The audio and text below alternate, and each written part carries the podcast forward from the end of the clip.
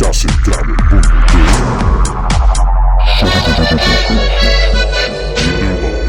de 95.76 Éxitos aquí y ahora. Sonido envolvente.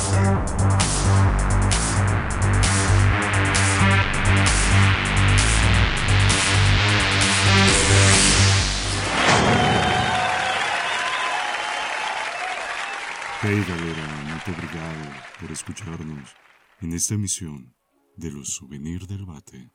Mi nombre es Teos Espinosa y acompáñenme en esta ocasión a una charla íntima entre mi obra y ustedes, de algunos autores de literatura universal como de invitados. Va. Una ocasión, me dijeron que el amor se encuentra en el interior, así que decidí averiguarlo. Era el año del 2009 cuando me encontraba en el aula de biología. Un salón de estética vieja que apenas te dabas cuenta que era un laboratorio. Lo notabas por las duchas químicas que se encontraban al final del aula, las mesas con grifos que no servían del todo y la televisión obsoleta. Detrás del pizarrón, a esa altura, se encontraba un cuarto pequeño, una bodega donde se almacenaba todo lo referente a instrumentos de laboratorio. Pero lo que me llamaba la atención eran los frascos de formol con animales, y debido al color de la sustancia, se notaba la antigüedad que tenía. La maestra era una señora de avanzada edad. El tinte desgastado que retocaba su cabello delataba su edad, no menor a 50 años. Su pensamiento era algo arcaico, recuerdo, nos pedía siempre entrar al salón y que lleváramos puesto una bata blanca, aunque no la ocupábamos. Pero esta ocasión sería la desdicha de realizarlo, y con más razón la curiosidad me invadía al no decirnos qué hacer. Solamente llevó una caja de cartón sellada cuando entró al salón. Noté que estaba goteando por la humedad de la superficie debajo de la misma y se me vino a la mente que eran hielos descongelándose. Pidió guardar nuestras cosas, junto con las demás mochilas, y arrumbarlas en algunos lockers. Nos gritaba con voz aguda que formáramos equipos de cuatro. Para mí era sencillo, debido a que solía juntarme con el famoso trío de cuatro, compañeros igual de irreverentes que yo. En bandejas colocó pollos crudos, sin cabeza y desplumados. Decía la maestra que en sus tiempos se ocupaban otros animales, pero ya no se lo permitían. Nos dio instrucciones de cómo abrirlos y procedimos a realizarlo. Compañeras y algunos compañeros gritaban, reían o se negaban a realizarlo. La sangre los asustaba, lo que ocasionó que mi compañero gritara, eso es lo que comen en un caldito ridículos. La mayoría reía, pero la cobardía de algunos desesperaba.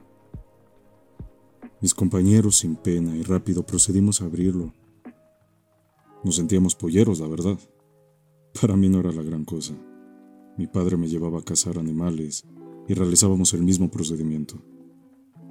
Por un momento no encontré el corazón, por lo cual exclamé, ¿Dónde está el corazón? El mamón de mi amigo dijo, el amor se encuentra en tu interior. Y ahí vino a mí la epifanía de una chica con la que salí en aquel momento, que terminamos porque ella me dijo, careces de amor, Horacio. Diseccionar un animal fue el pretexto para averiguar si había algo en el interior. Solo vísceras y sangre encontré.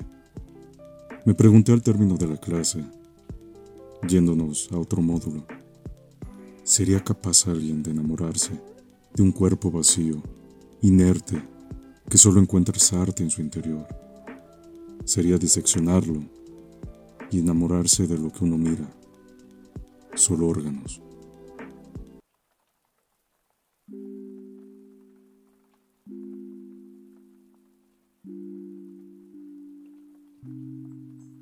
Bella Galería de Teos Espinosa.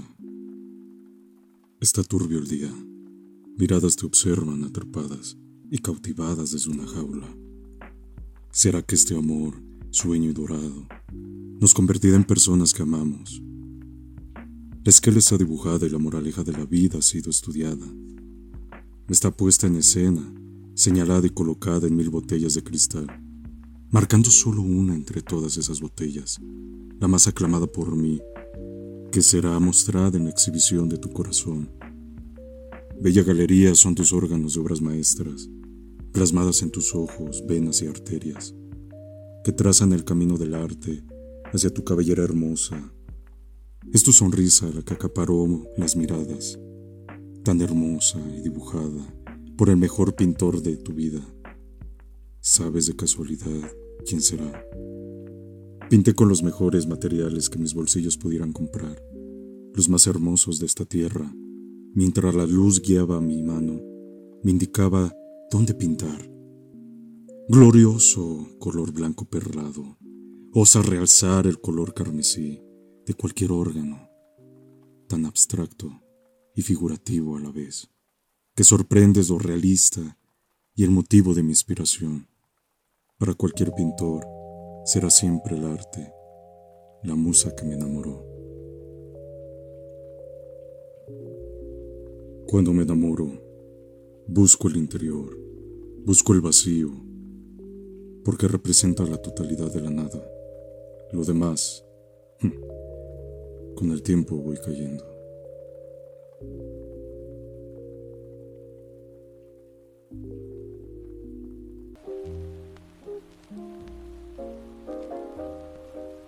Pero eso lo dejamos para otra charla.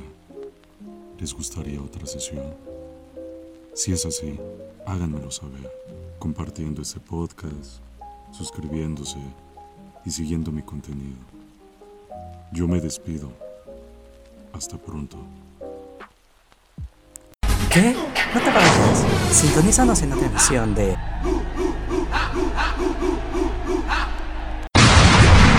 Sonido del Barrio 95.76